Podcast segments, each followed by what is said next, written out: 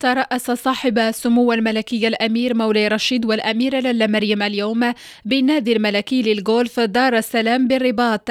حفل تسليم الجوائز على الفائزين بالدورة السابعة والأربعين لجائزة الحسن الثاني والدورة السادسة والعشرين لكأس لالا مريم اللتين جرت أطوارهما تحت رعاية السامية لصاحب الجلالة الملك محمد السادس من السادس إلى الحادي عشر فبراير الجاري ولدى وصول صاحبي سمو الملكي الأمير مولاي رشيد رئيس الجامعة الملكية المغربية للغولف وجمعية جائزة الحسن الثاني للغولف والأميرة للا مريم إلى نادي الغولف الملكي دار السلام.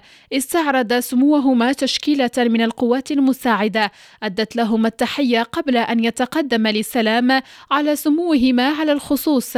كل من السيد شكيب بن موسى وزير التربية الوطنية والتعليم الأولي والريادة والسيدة فاطمة الزهراء عمور وزيرة السياحة والصناعة التقليدية والاقتصاد الاجتماعي والتضامني وشخصيات أخرى.